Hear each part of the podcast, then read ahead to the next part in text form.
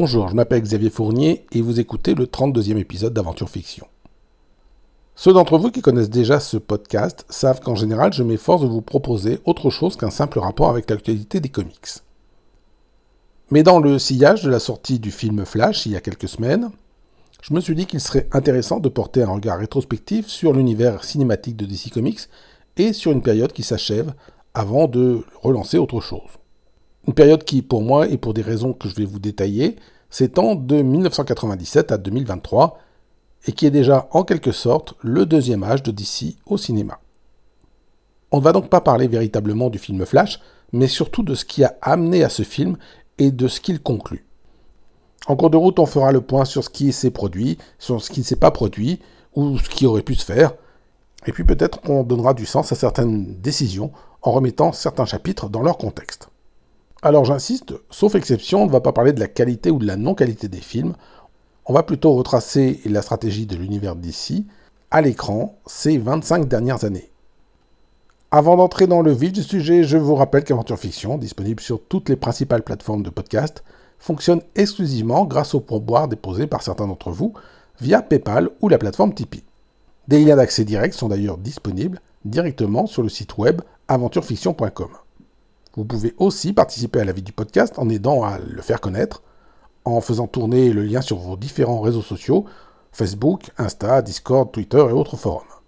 Et maintenant que cela est fait, parce que vous l'avez fait, hein, bouclez vos ceintures et en route pour l'univers cinématique de DC Comics.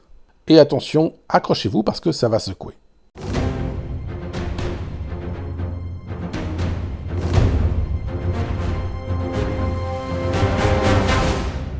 Notre histoire d'aujourd'hui démarre en 1997. Mais comme souvent, il est nécessaire de faire un préambule. Pourquoi débuter une histoire de l'univers d'ici au cinéma en démarrant en 1997 plutôt qu'avant ou après? Pourquoi avoir choisi ce marqueur en particulier? En ce qui me concerne, cette date marque un repère entre deux époques. Il faut intégrer qu'auparavant, dans les décennies précédentes, on n'envisageait pas le succès des super-héros au cinéma en tant que mode global et encore moins comme des univers dont le succès pourrait contaminer différents films. C'est-à-dire que l'on partait du principe que les succès des licences Superman, à partir de 1978, ou Batman, à partir de 1989, se résumaient au succès des seuls Superman et Batman, parce qu'ils étaient en quelque sorte déjà des superstars multimédia, qu'ils avaient fait l'objet de séries télévisées, de dessins animés, etc. Et pour tout vous dire, même là on revenait de loin. La compagnie Warner Bros. a en effet racheté DC Comics en 1969 intéressé par la division éditoriale, les perspectives de dessin animé et les produits dérivés que l'on pouvait générer à partir des différents héros. Mais le studio se faisait tirer l'oreille pour envisager des films live. Si bien qu'au début des années 70, quand DC Comics demanda à la maison mère si on ne pouvait pas envisager un film Superman, Warner préféra refuser de s'en occuper en direct. En organisant une rencontre entre DC Comics et un triumvirat de producteurs, Ilya et Alexander Selking, respectivement père et fils, et Pierre Sangler. Tous trois achetèrent en 1974 les droits cinématographiques du personnage. Et c'est ce trio qui a produit les premiers films Superman, Warner se contentant de les distribuer en s'assurant ainsi un moindre risque. Ce qui, au regard de l'histoire, était totalement stupide, puisque cela voulait dire perdre la main sur un personnage phare. Mais c'est dire si Warner ne croyait pas au potentiel de Superman. Le studio aurait vite l'occasion de le regretter, d'abord parce que les Halkin étaient très procéduriers, et disons-le de fiefés coquins. Et oui, j'en profite pour caser l'expression fiefé coquin. Une fois le succès atteint, les Salkin n'allaient cesser de rogner sur les budgets des films suivants, tuant pour ainsi dire la poule aux œufs d'or avec Superman 4, sorti en 1987, qui allait faire un flop. Et même après cela, les Salkin allaient rester quelques années encore propriétaires des droits cinématographiques de Superman, avant que la Warner puisse enfin les récupérer. Et ça, en un sens, c'est aussi une explication de pourquoi, jusque dans le courant des années 90, on ne pouvait guère envisager une Justice League ou encore un film où Batman aurait croisé Superman. Auparavant, les droits des personnages étaient divisés entre différents producteurs. Même si les différents films étaient distribués par la Warner, dont on voyait le logo au début, la situation n'était donc pas très différente du sort des X-Men quelques années plus tard, alors que produits par la Fox, leurs films ne risquaient pas de croiser ceux de Spider-Man, produits par Sony. Parce qu'un Superman avait connu le succès, les producteurs n'imaginaient pas pour autant que le public allait par conséquent se passionner pour Aquaman ou Martian Manhunter. Dans les années 80, il n'y avait eu qu'une vraie tentative de spin-off, et encore lancée pour de mauvaises raisons. Le film Supergirl de 1984 n'a existé que parce que les Salking, les producteurs des films Superman, donc, s'étaient dit qu'en utilisant les équipements prévus pour les films Superman, donc, on pouvait rentabiliser et produire à moindre frais un film Supergirl. Il s'en était suivi un film au rabais et un échec cuisant. La Supergirl de 1984 allait être considérée pendant des années comme un double exemple. Premièrement, les spin-offs de super-héros au cinéma, cela ne marchait pas. Et deuxièmement, les films de super-héros qui visaient les filles, cela ne marchait pas non plus. Évidemment, dans les deux cas, c'était totalement faux. La vraie raison était bien entendu que le film en question était mauvais de chez mauvais, qu'il avait été mal produit, mais cela les producteurs ne voulaient pas l'entendre. Et c'est ce genre de raisonnement qui a fait que pendant des décennies, l'éventualité d'un film Wonder Woman a été jugée impossible par les studios. Une fois que vous avez décidé, pour les mauvaises raisons, que même Wonder Woman ou Supergirl ne marchent pas, et eh bien du coup les héros secondaires de l'univers d'ici vous paraissent encore moins porteurs. A plus forte raison parce que dans ces années précédant les effets numériques, le budget nécessaire à filmer un Green Lantern par exemple reviendrait pratiquement à tourner un Star Wars. Bref, pendant toute une première époque de l'univers d'ici au cinéma, Warner et différents producteurs vont considérer qu'il n'y a pas d'univers d'ici en tant que tel, que c'est impossible et qu'il n'existe guère que deux personnages, Superman et Batman, qui sont assez connus pour porter un film. Sauf qu'en 1997, cette recette centrée sur Superman et Batman va arriver en fin de vie. C'est le 20 juin 1997 que sort Batman and Robin, quatrième film consacré à Batman.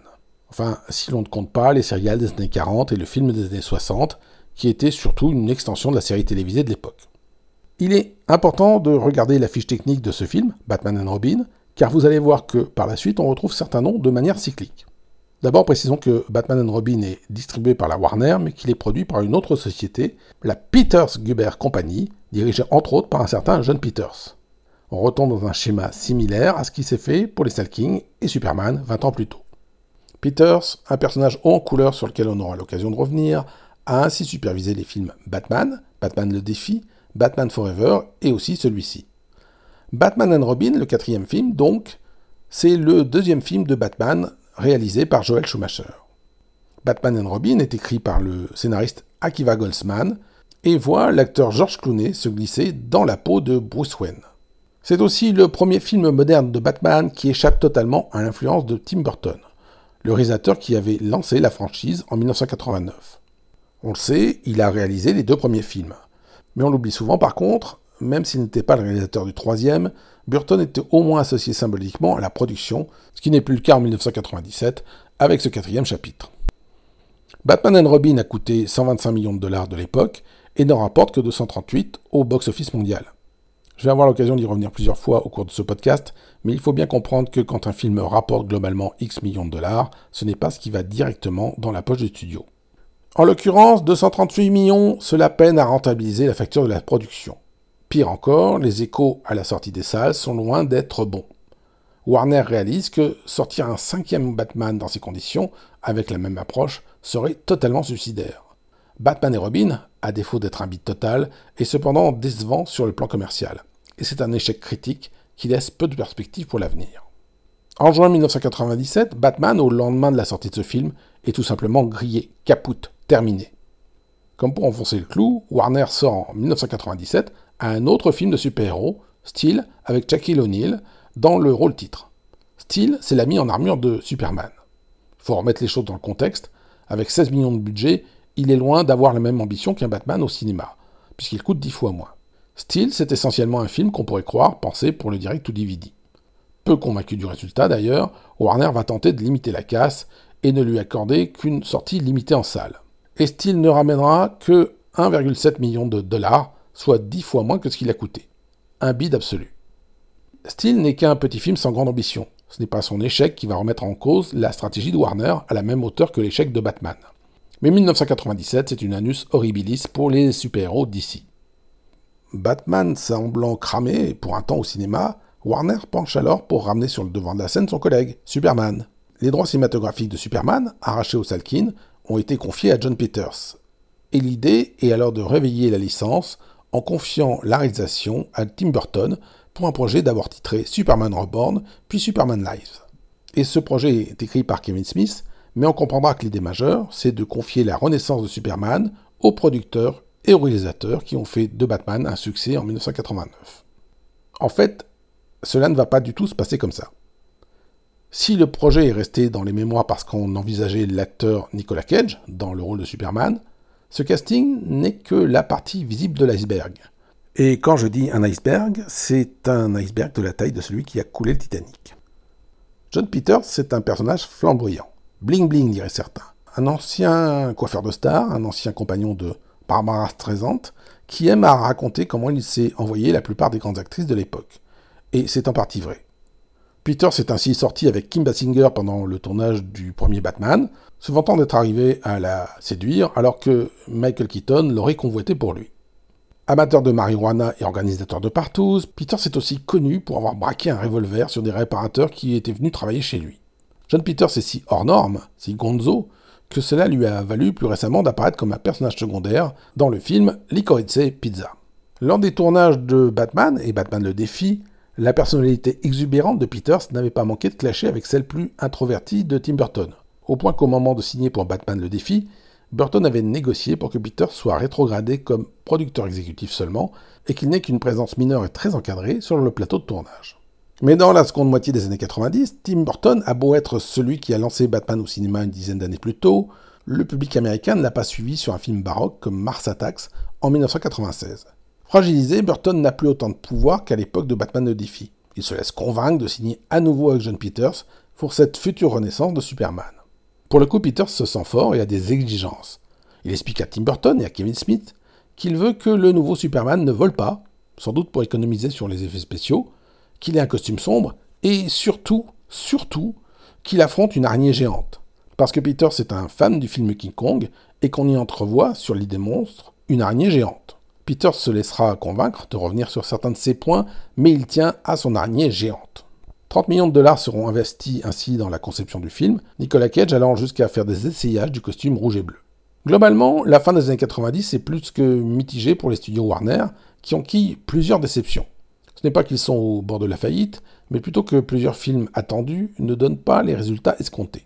En 1997, il y a Batman et Robin qui ne donnent pas les chiffres espérés, certes, il y a Steel, Cependant, j'ai déjà expliqué pourquoi et comment ce film ne se place pas à la même échelle, mais surtout il y a d'autres blockbusters non super-héroïques, comme The Postman de Kevin Costner.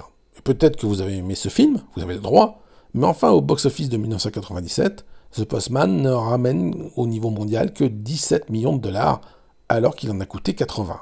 Warner n'enchaîne pas que des flops, il y a aussi des réussites, mais des échecs comme The Postman contribuent à désintégrer le bénéfice. Si bien qu'en 1998, la direction de Warner décide de ne pas prendre de risques et annule la production du Superman réalisé par Tim Burton et produit par John Peters. Quand bien même Burton est l'architecte du succès des deux premiers films Batman, la vision d'un Nicolas Cage issurte dans un costume de Superman ne rassure pas les décideurs.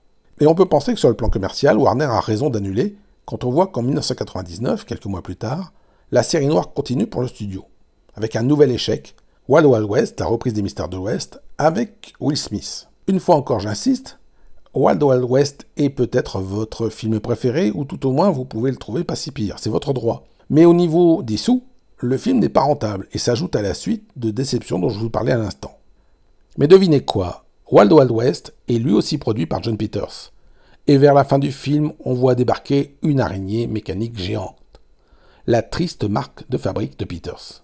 Warner a donc toutes les raisons de se féliciter de ne pas avoir mis en chantier le Superman de Burton, le studio ne pouvait guère à l'époque se permettre ce risque.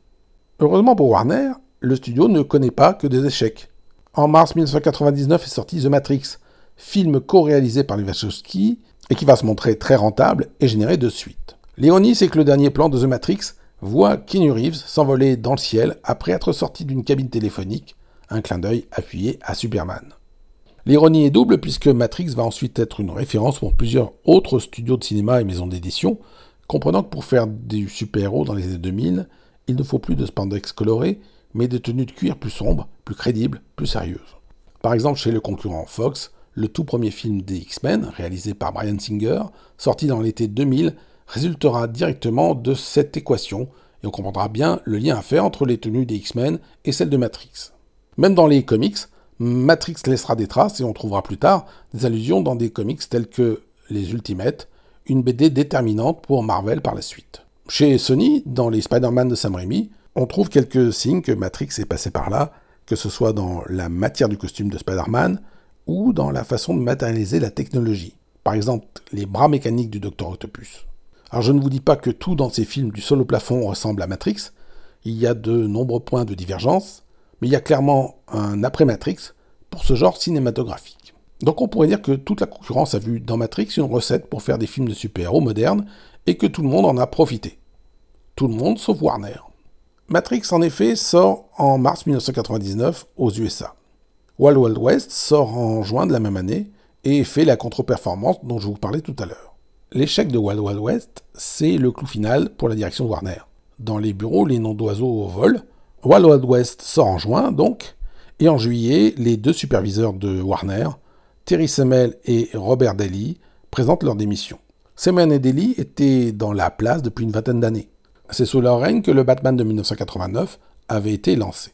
En août 1999, Barry Meyer et Alan Horn sont nommés à leur place. La réorganisation qui suit, alors que Meyer et Horn prennent les commandes de la maison, peut expliquer en un sens pourquoi, alors que tous les concurrents s'inspirent de Matrix, Warner semble être le cordonnier le plus mal chaussé. Le studio est tout simplement occupé ailleurs à se réorganiser. Et donc tout cela explique aussi pourquoi il y a une césure pour Warner entre la façon de produire des films de super-héros à la fin du XXe siècle et la façon d'agir dans les années suivantes. Ce ne sont tout bonnement plus du tout les mêmes décideurs, et les nouveaux doivent impérativement ne pas répéter les erreurs qui ont provoqué la chute de leurs prédécesseurs. C'est donc ainsi que se termine une ère et qu'en commence une autre.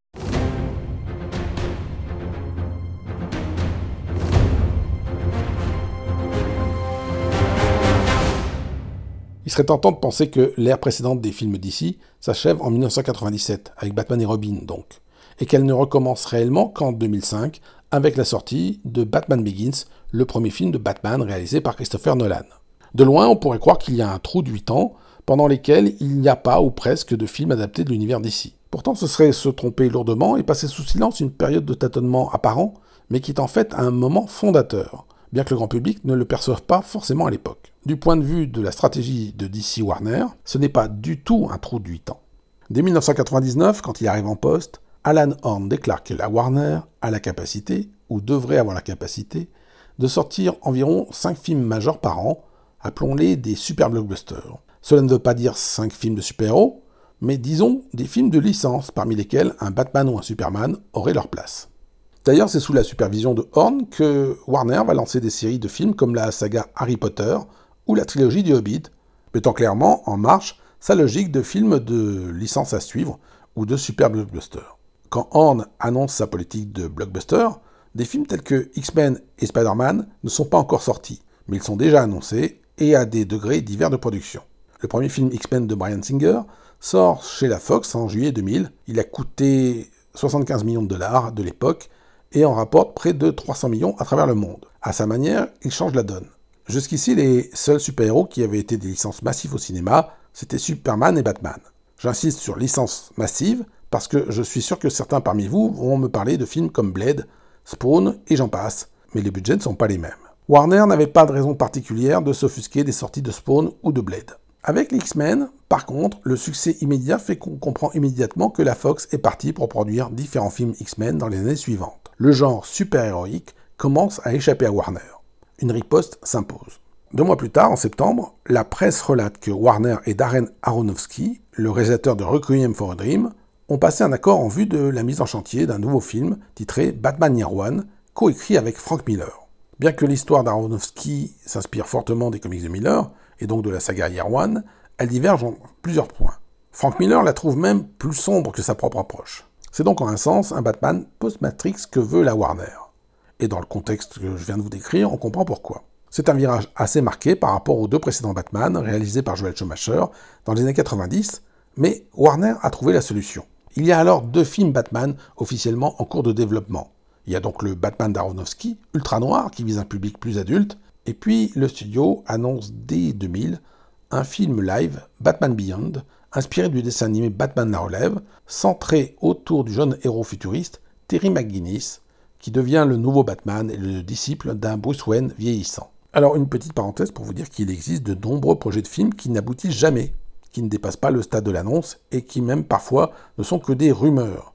Je ne vais pas vous lister ici tous les projets de films Batman ou d'autres héros d'ici qui ont existé un jour. Seulement les plus sérieux et ceux qui ont des retombées directes ou indirectes, une sorte de généalogie de films ayant eu un effet domino sur d'autres.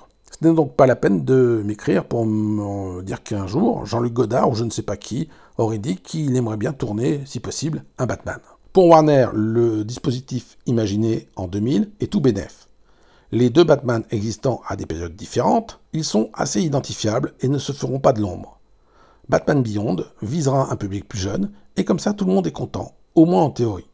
La double idée est judicieuse. Elle permettrait de relancer la licence Batman au cinéma avec deux identités fortes et d'en tirer deux fois plus de profit. Mais les choses ne vont pas réellement se passer comme prévu. Tout au plus, cette double idée témoigne d'une tendance de Warner à chasser deux lièvres à la fois, tendance qui va revenir plusieurs fois dans les années suivantes et jouer bien des tours au studio. Batman Beyond est annoncé très tôt, en 2000 donc, alors que le scénario ne sera livré que dans l'été 2001, presque un an plus tard. La version live de Beyond ne dépassera pas ce stade, elle sera doucement oubliée par Warner.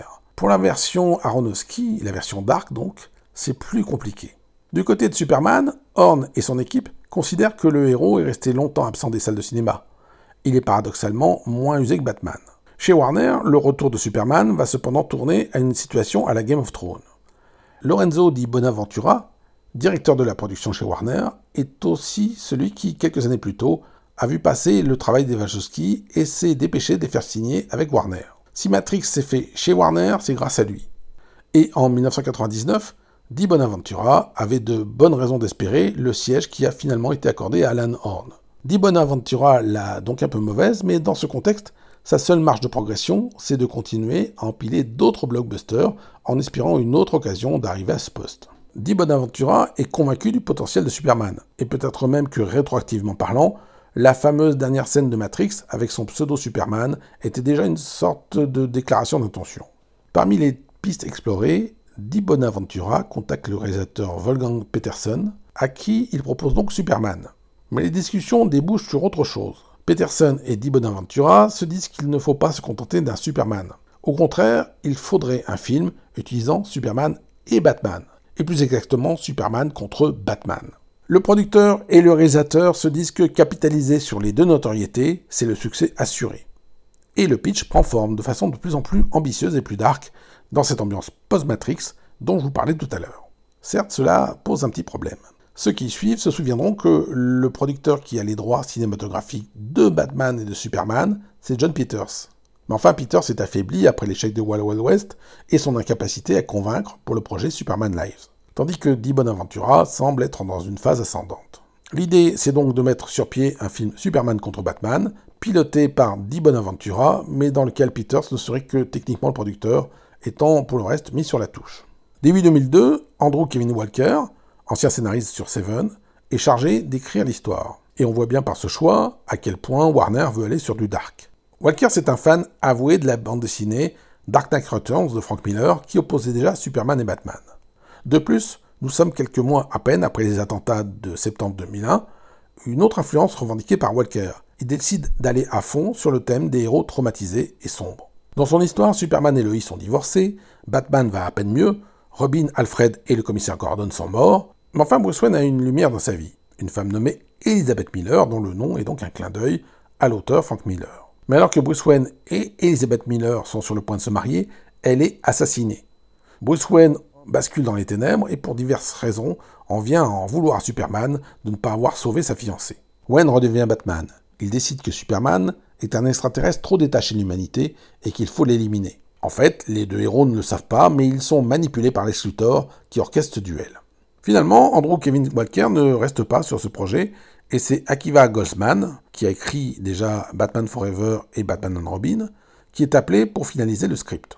Entre-temps, Di Bonaventura et Peterson se sont fixés sur leur casting. Ce serait Colin Farrell en Batman, après avoir envisagé un temps un certain Christian Bale, et puis Jude Law en Superman.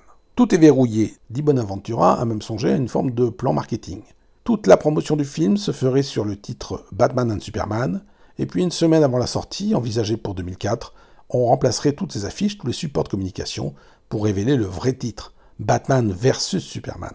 Quelque part en cours de route, Warner réalise que le Batman vs Superman de Peterson et le Batman Year One d'Aronofsky sont redondants. En juin 2002, on informe donc Aronofsky que son projet est annulé. Avec le projet Batman Beyond qui s'efface presque de lui-même, la question est réglée en ce qui concerne l'utilisation de différents Batman. Il n'y en aura qu'un, en tout cas en théorie. Car il y a un autre problème, la concurrence interne. Le studio qui a noté le succès de la série télévisée Smallville commence alors à plancher sur une version de Superman qui pourrait attirer le public adolescent et jeunes adultes. Une réinvention plus jeune de Superman et Lois Lane, tous les deux encore étudiants. Ce projet-là est à nouveau piloté par le producteur John Peters, celui qui a œuvré sur différentes tentatives de ramener Superman depuis les années 90. Le projet s'appelle Superman Flyby, il est écrit par J.J. Abrams, supposé être réalisé par Brett Ratner. Dans les mois suivants, un acteur sera même évoqué pour incarner Superman, le jeune Brandon Fraser.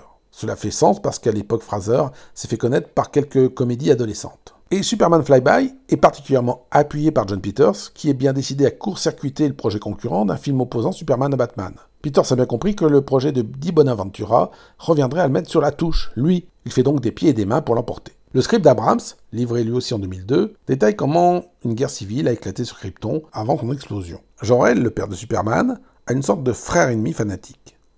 Des années plus tard, ce kryptonien fou débarque sur Terre et affronte donc le jeune Superman. Dans un premier temps, Alan Horn penche plutôt pour la logique économique de Batman vs Superman et l'addition des deux notoriétés. Mais sur le plan artistique, il préfère le projet d'Abrams. Il y aurait bien la solution de sortir les deux films de façon parallèle, comme deux continuités différentes. Parce qu'on ne peut pas lier le euh, jeune Superman optimiste et le Superman divorcé plus sombre. Mais les deux camps n'y croient guère. Pour eux, il est évident que les deux films se concurrenceraient, chacun polarisant une partie du public et ils n'ont probablement pas tort. Pour Peters, qui a collectionné certains échecs, cela devient pratiquement une question de survie professionnelle. Ce psychodrame dure à peine quelques semaines dans les couloirs de Warner. Horn ne sait que choisir. Finalement, il prend une décision qui ne risquerait pas d'arriver de nos jours où l'on cherche plutôt à éviter les fuites. Horn fait imprimer les deux scripts et les fait lire à ses différents services pour voir qui préfère quoi. Les services marketing font pencher la balance vers le Superman Flyby d'Abrams, jugeant le contenu plus positif et plus facile à vendre aux ados. On fait aussi valoir que faire un film Batman vs Superman, c'est non seulement s'empêcher de faire un film Superman solo, mais c'est se priver d'un film Batman. Pourquoi faire un film quand on peut en faire deux? Dans les heures qui suivent, Superman Flyby est donc confirmé, tandis que Batman vs Superman est annulé. La petite histoire voudrait qu'en apprenant la nouvelle, John Peters, bien que vainqueur, se serait effondré en larmes. Pour Lorenzo di Bonaventura, la claque est sévère, publique. Il décide de quitter Warner. D'ailleurs, on peut se demander si pour Horn, penché du côté de Peters, ce n'était pas une manière de pousser un rival vers la sortie. Pour vous donner une idée du timing, Abrams livre son scénario en juillet 2002 et Di Bonaventura claque la porte le 3 septembre de la même année. Il partira travailler chez la Paramount, notamment sur la licence Transformers, qu'il aidera à mettre en place. J'ai envie de vous dire que tout bascule en l'espace de ces quelques semaines de l'été 2002, et pas seulement pour Warner et pour l'univers d'ici au cinéma. Parce que bien évidemment, si en 2002 Horn et ses équipes avaient opté pour Batman vs Superman, et que le film était sorti en 2004 comme initialement prévu, Warner aurait été le premier à mettre en scène un univers de cinéma où les super-héros se croisent et s'affrontent 4 ans avant la sortie du premier film Iron Man et le début de l'univers Marvel Studios. Akiva Goldsman, scénariste malheureux du Batman vs Superman, se vengera quelques mois plus tard. Il écrit aussi le film Je suis une légende, sorti en 2007, où Will Smith évolue dans une New York décimée par une pandémie. Goldsman, avec la complicité de l'équipe, s'arrangera pour qu'on voit le logo Batman vs Superman sur la façade d'un cinéma désert. Selon les versions, c'est un simple clin d'œil à un film qui aurait pu se faire, ou bien encore une ultime façon de mettre la pression sur Warner, d'essayer de convaincre que le film peut quand même se faire, cette fois réalisé par Francis Lawrence, qui a travaillé sur Je suis une légende. Et ce buzz marchera en partie. Plusieurs médias se demandant si l'apparition de l'affiche est un signe que Warner prépare quelque chose. Le Batman vs Superman de Peterson et Goldsman, supervisé par Di Bonaventura, aurait-il été une réussite artistique ou commerciale? Impossible à dire. Mais on comprend bien que le concept aurait permis au studio de prendre l'initiative en matière de super-héros. Ça, c'est la retombée la plus évidente. Mais à l'automne 2002, les conséquences tombent en cascade. Le départ de Lorenzo Di Bonaventura fait donc le bonheur de la Paramount. Il faut bien comprendre que si Warner avait parié sur Batman vs Superman et conforté Di Bonaventura, eh bien ce sont aussi les films Transformers qui auraient été très différents de ce qu'on a connu. Meilleur ou pire, c'est pareil, on ne le saura jamais. Enfin, le départ de Lorenzo Di Bonaventura prit Warner d'un talent en matière de supervision des productions. Et ça, dans les mois qui vont suivre, cela va devenir douloureusement visible.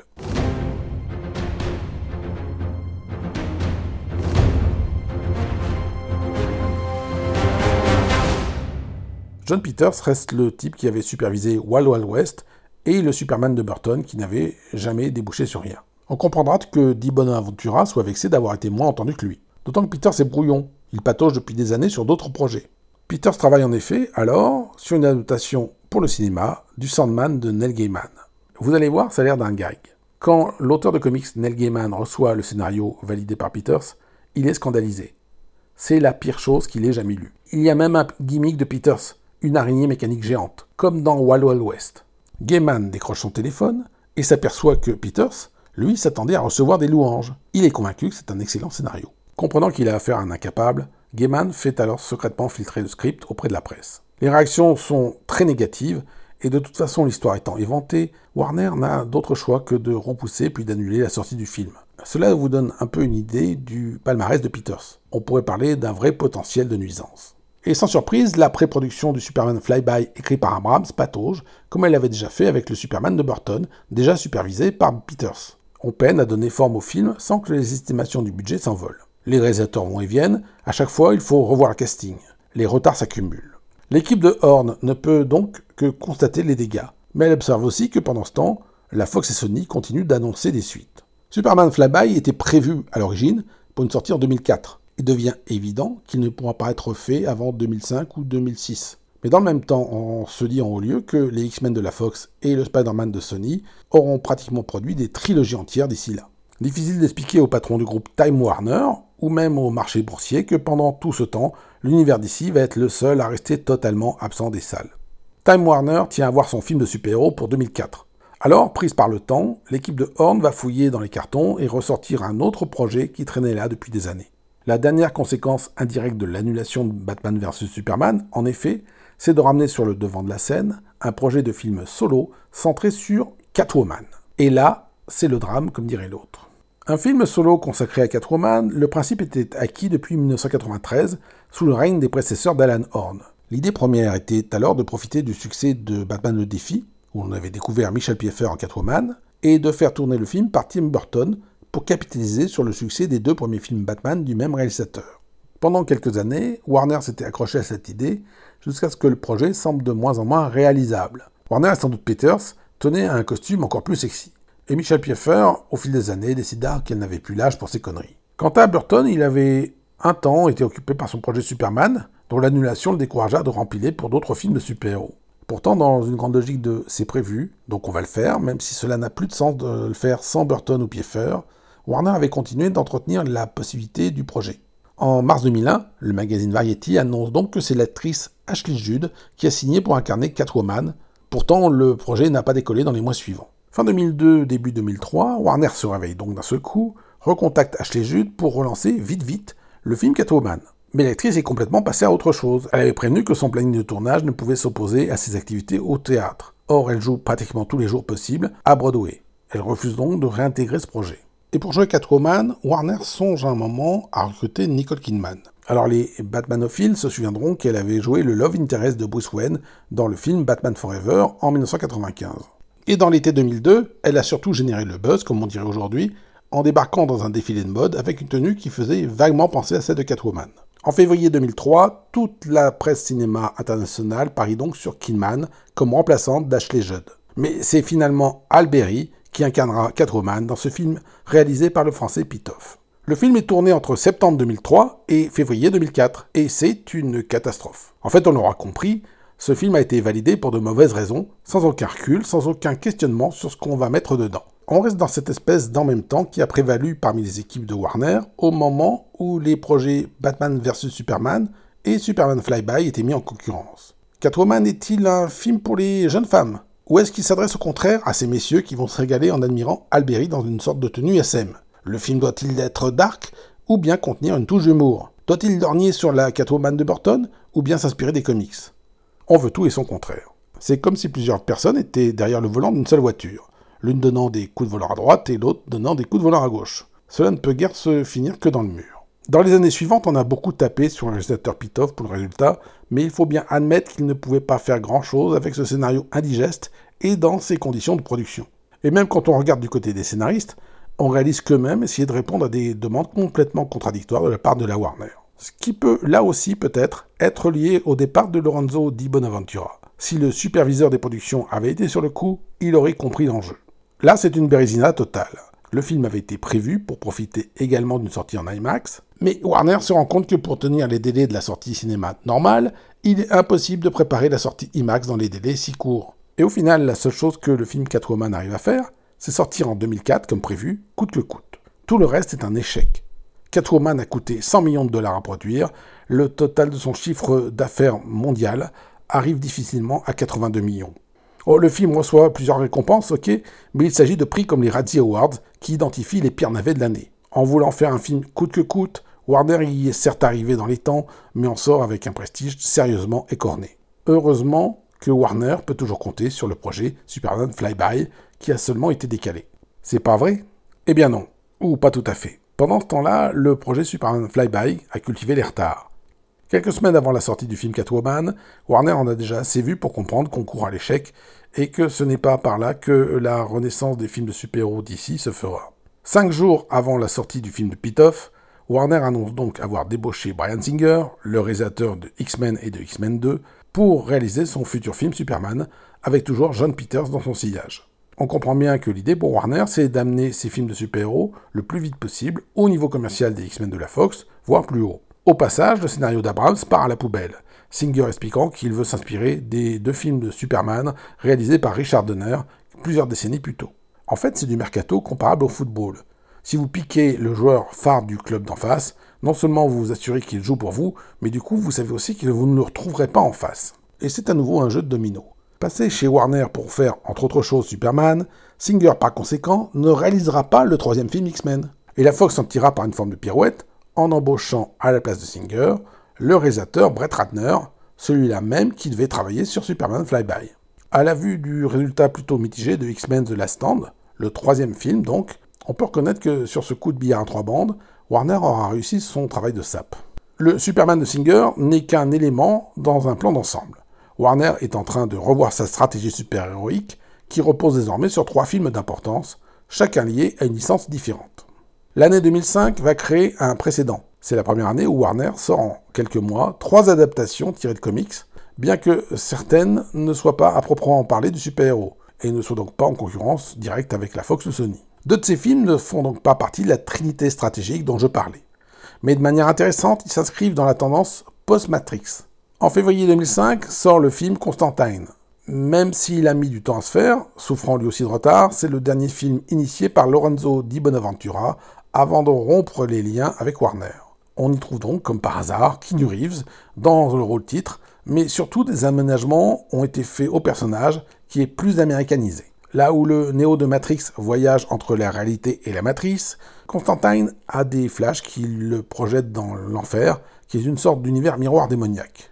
Et donc on retrouve donc non seulement l'acteur de Matrix, mais on retrouve aussi, sous une forme nettement différente, c'est vrai, le même jeu entre deux plans de réalité différents. Le film a coûté 100 millions de dollars et il en ramène 230. Ce n'est pas un succès énorme, mais ce n'est pas non plus un beat déshonorant. L'autre film post-Matrix de la Warner sort en mars 2005. C'est V for Vendetta. Peu de gens remarqueront qu'il est réalisé par James McTigg, le spotlight étant mis en effet plutôt sur l'identité des producteurs, à savoir les Wachowski et Joel Silver. Les Wachowski ont d'ailleurs écrit le traitement du film et le rôle titre est joué par Hugo Weaving, autrement dit le Monsieur Smith de Matrix. Before Vendetta a coûté euh, moins cher que Constantine, seulement 54 millions, mais il ramène 134 millions. Il est donc relativement rentable. Mais Before Vendetta non plus n'a pas la pression de devoir égaler Spider-Man ou les mutants. Ça, ça reste un job pour un vrai super-héros majeur. Petit retour en arrière. Dans le second semestre 2002, après les annulations successives des projets Batman Year One, Batman Beyond et Batman vs Superman, Warner s'est retrouvé sans aucun projet de film Batman en cours. Le studio parle alors à peu près à tous les réalisateurs susceptibles de travailler sur Batman. Fin 2002, parmi les derniers candidats en lice, on retrouve Joss Whedon. Auréolé du succès de Buffy, Whedon est alors considéré comme le réalisateur geek par excellence. En décembre 2002, cependant, Warner refuse la proposition de Whedon. Mais ne vous inquiétez pas, on n'a pas fini d'entendre parler de lui. Concernant Batman, c'est en janvier 2003 que le studio annonce avoir signé avec le réalisateur Christopher Nolan pour un film racontant les origines du héros. Écrit par David Goyer, qui a travaillé sur les films Blade, le nouveau projet est annoncé comme plus noir et inspiré au moins en partie du comic book Batman Year One de Frank Miller et David Mazzucchelli. En fait, on comprend assez vite que le futur Batman Begins est une fusion de plusieurs projets batmaniens qui ont explosé dans l'été 2002. Le plus visible, c'est que Christopher Nolan va choisir Christian Bale pour jouer Batman, tout comme Peterson et Di Bonaventura l'envisageaient déjà pour leur Batman vs Superman quelques mois plus tôt. Et il y a des raisons pour cela. Bale est alors un acteur qui monte, et il n'est pas étonnant que son nom revienne dans les discussions. Mais enfin, le résultat est là, Christian Bale marche sur les traces de Christian Bale. Et puis il y a par ailleurs le choix de re-raconter les origines de Batman en accentuant le côté sombre et en lorgnant sur Miller. Là aussi, il y a des raisons pour ça. Si vous voulez raconter les origines de Batman en 2003, vous vous tournez forcément vers le comic book qui fait référence en la matière, comic book qui est donc Batman Year One. N'empêche, le plan d'ensemble de Batman Begins ressemble à un mélange entre le Batman vs Superman de Peterson et le film qu'envisageait Aronofsky quelques mois plus tôt. Il ne s'agit pourtant pas d'un copier-coller. Nolan, qui n'est pas si intéressé par les comics que ça, place bien quelques références, quelques gages de fidélité à Batman Year One ou à des sagas comme The Long Halloween. Mais toute une partie de son film s'intéresse plutôt à l'époque où Bruce Wayne est parti s'entraîner en Asie, lorgnant pour le coup beaucoup plus sur les origines du héros littéraire, le Shadow.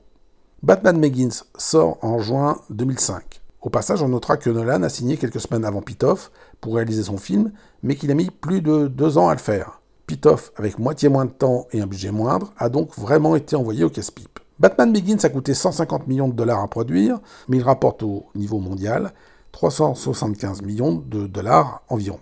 Si on compense pour l'inflation d'aujourd'hui, cela ferait 580 millions de dollars en 2023. Alors certes, ce ne sont pas les chiffres d'Avenger Endgame en 2019, c'est certain, mais il faut prendre en compte certains facteurs.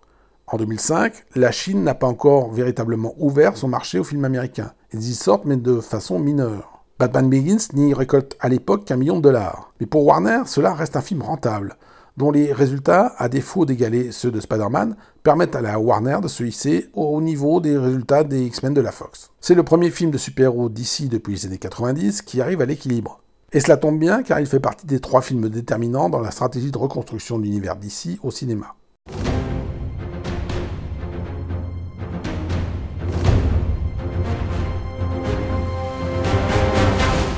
Sans même attendre la sortie en salle de Batman Begins, Warner est assez impressionné par le scénario de David Goyer et lui commande dès 2004 l'écriture d'un film Flash que Goyer est également supposé réaliser lui-même.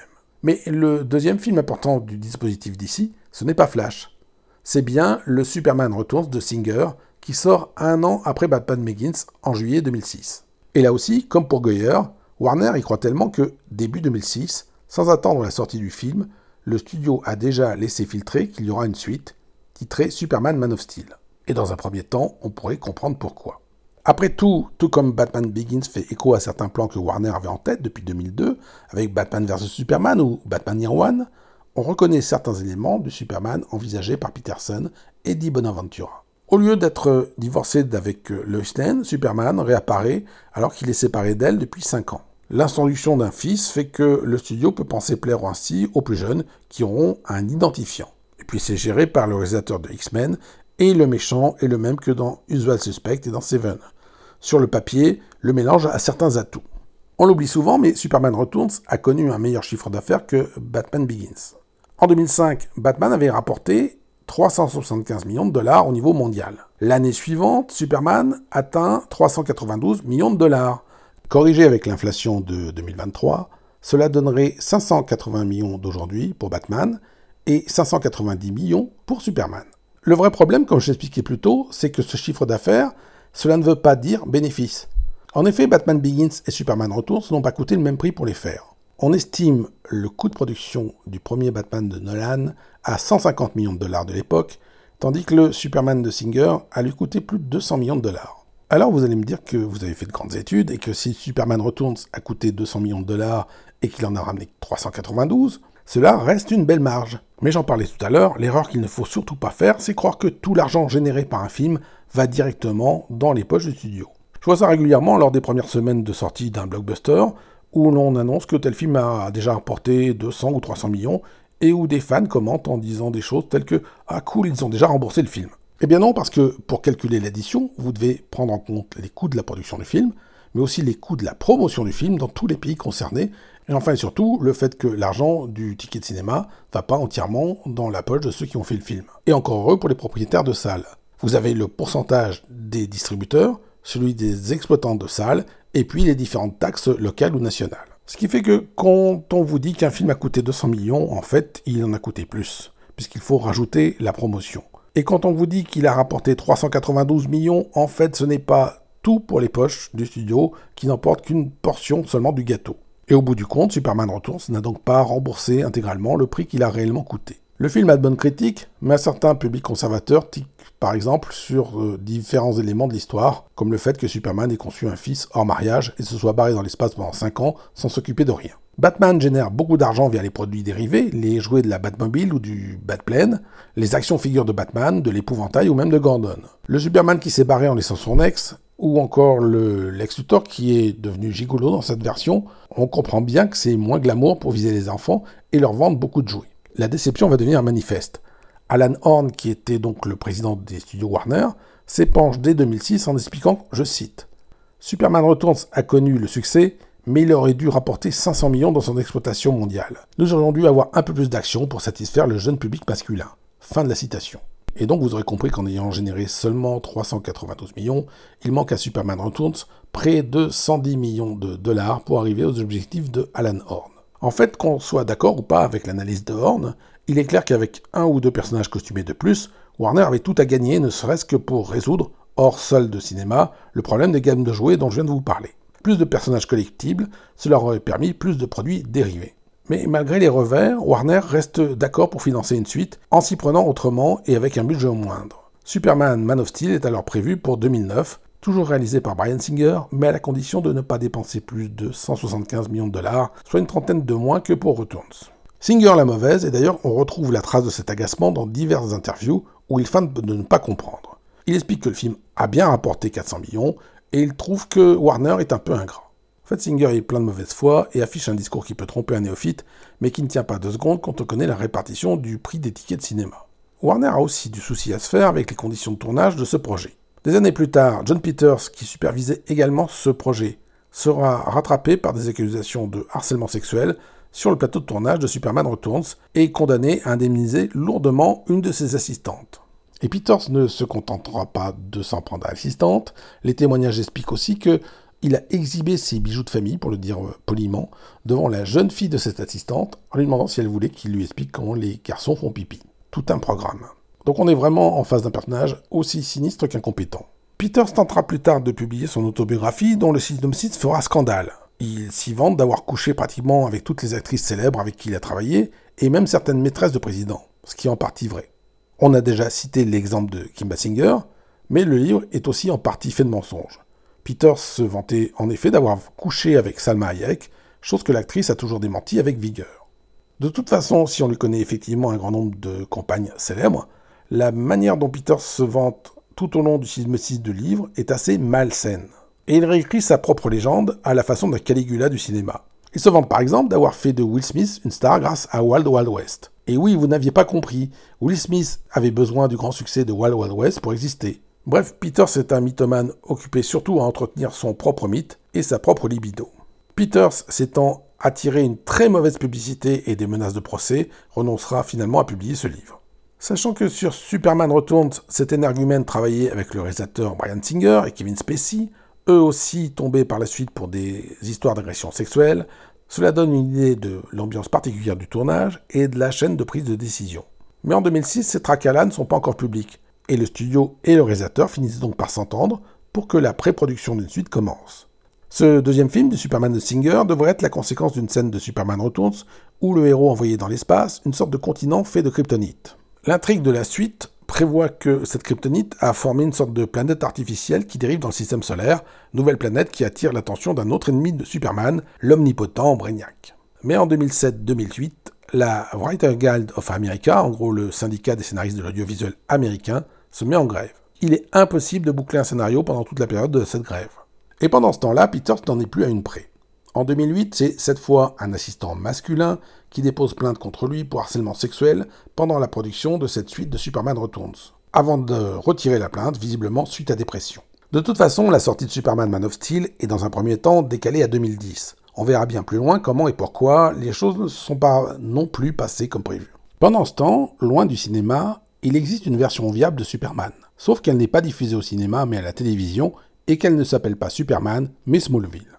Lancée à la rentrée 2001 sur la chaîne The WB, Smallville raconte la jeunesse de Clark Kent, le futur Superman, en essayant d'éviter par tous les moyens de l'appeler Superman, même si l'on tease régulièrement le public. Et ce non-dit, c'est une retombée indirecte des hésitations autour de ce que la Warner veut faire de Superman au cinéma.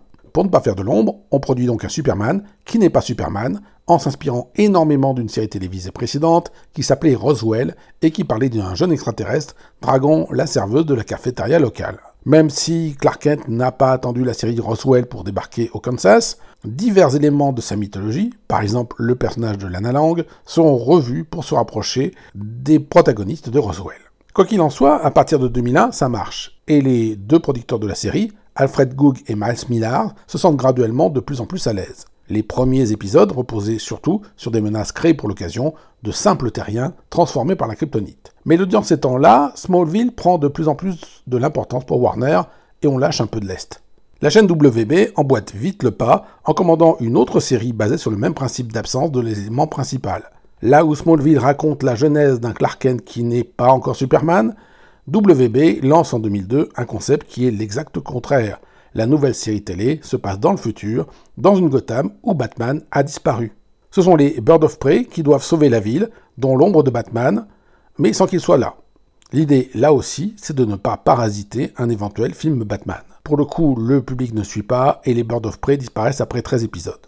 Du côté de Smallville, le succès demeure, et l'on peut se permettre de multiplier des allusions, puis des guest stars, comme Green Arrow, incarné par l'acteur Justin Hartley. Fort de leur succès, Goog et Millard peuvent commencer à réfléchir à des spin-offs, comme cela arrive souvent pour les séries télévisées à succès. C'est pour cela que vous avez eu plusieurs séries dérivées de New York Police Criminelle ou des experts. Millard et Goog travaillent alors un pilote, d'abord titré Mercy Reef, puis finalement rebaptisé Aquaman, qui raconterait la jeunesse d'Aquaman. Là aussi, joué par l'acteur Justin Hartley, celui-là même qui est Green Arrow dans Smallville. Le pilote est produit, finalisé et est supposé être diffusé à l'automne 2006, idéalement avec une série démarrant derrière. Sauf qu'au printemps 2006, Warner Bros. et la CBS Corporation s'associent et fusionnent deux de leurs chaînes, la WB et UPN, qui deviennent une unique chaîne, la CW. Vous allez me dire que ce n'est jamais qu'un changement de logo et que ce n'est pas important puisque Smallville continue d'être diffusé par la nouvelle chaîne. Oui, seulement voilà. Le changement de logo est accompagné d'une restructuration à l'intérieur des bureaux. La nouvelle chaîne CW hérite d'une nouvelle directrice, Dan Ostroff, qui refuse le pilote et laisse entendre à Millard et à Goog qu'elle est opposée à toute nouvelle série super-héroïque sur cette chaîne. Pour elle, la CW doit proposer plus de séries visant les jeunes filles. Smallville existe déjà et fait de bonnes audiences. Ostroff est donc bien obligé de faire avec, mais elle s'opposera à tout nouveau projet de super-héros qu'elle considère pour les garçons. Exit donc Aquaman. Et vous pouvez donc voir que la route des super-héros d'ici à l'écran, ben finalement, elle est beaucoup moins évidente qu'on pourrait le croire, euh, en particulier avec des avis très tranchés et des figures que sont euh, certains producteurs comme John Peters ou, cette, euh, cette Don Ostroff. Je vous ai dit qu'il y a trois projets majeurs du milieu des années 2000 qui définissent la stratégie des super-héros d'ici au cinéma. Il y a donc Batman Begins et Superman Returns.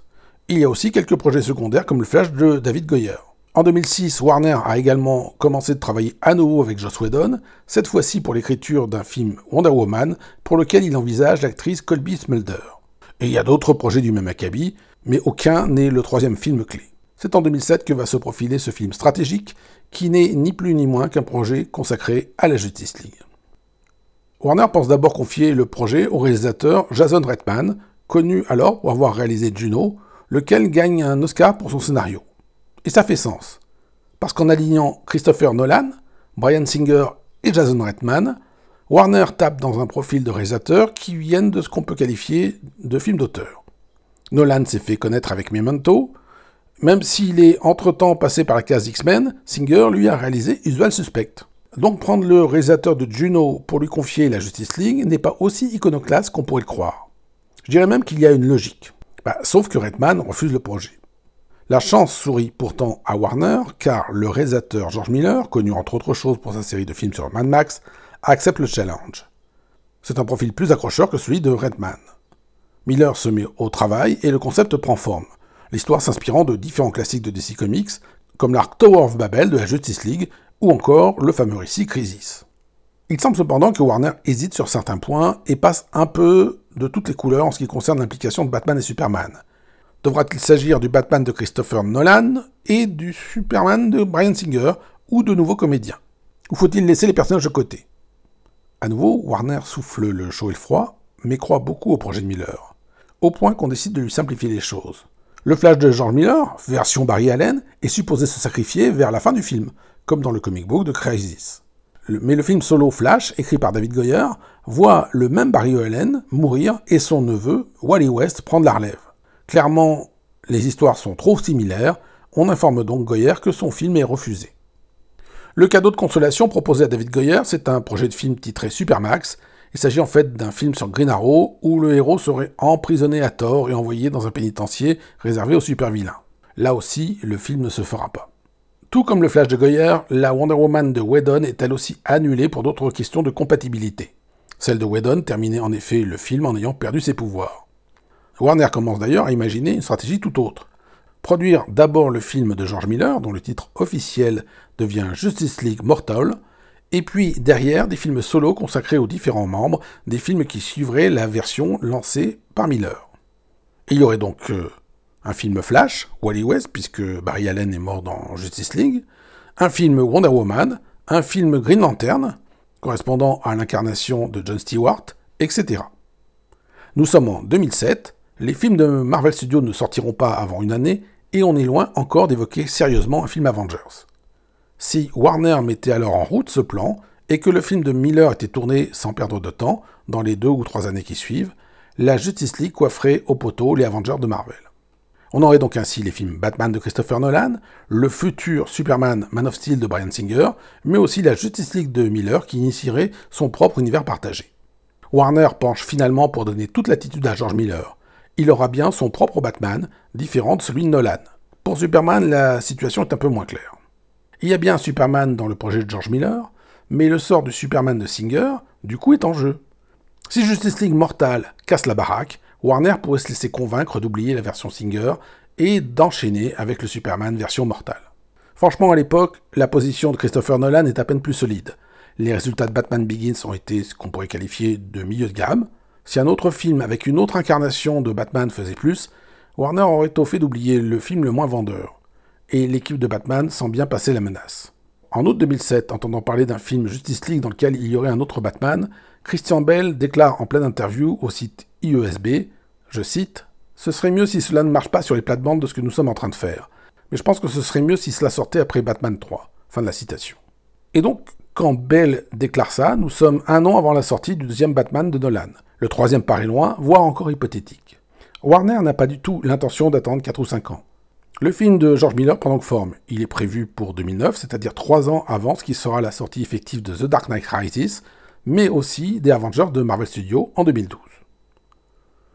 Le casting est choisi, les costumes sont prêts.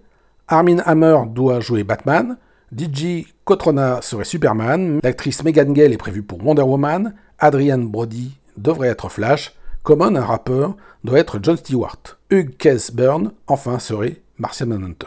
Comme dans l'été 2002, c'est un nouveau moment charnière pour Warner.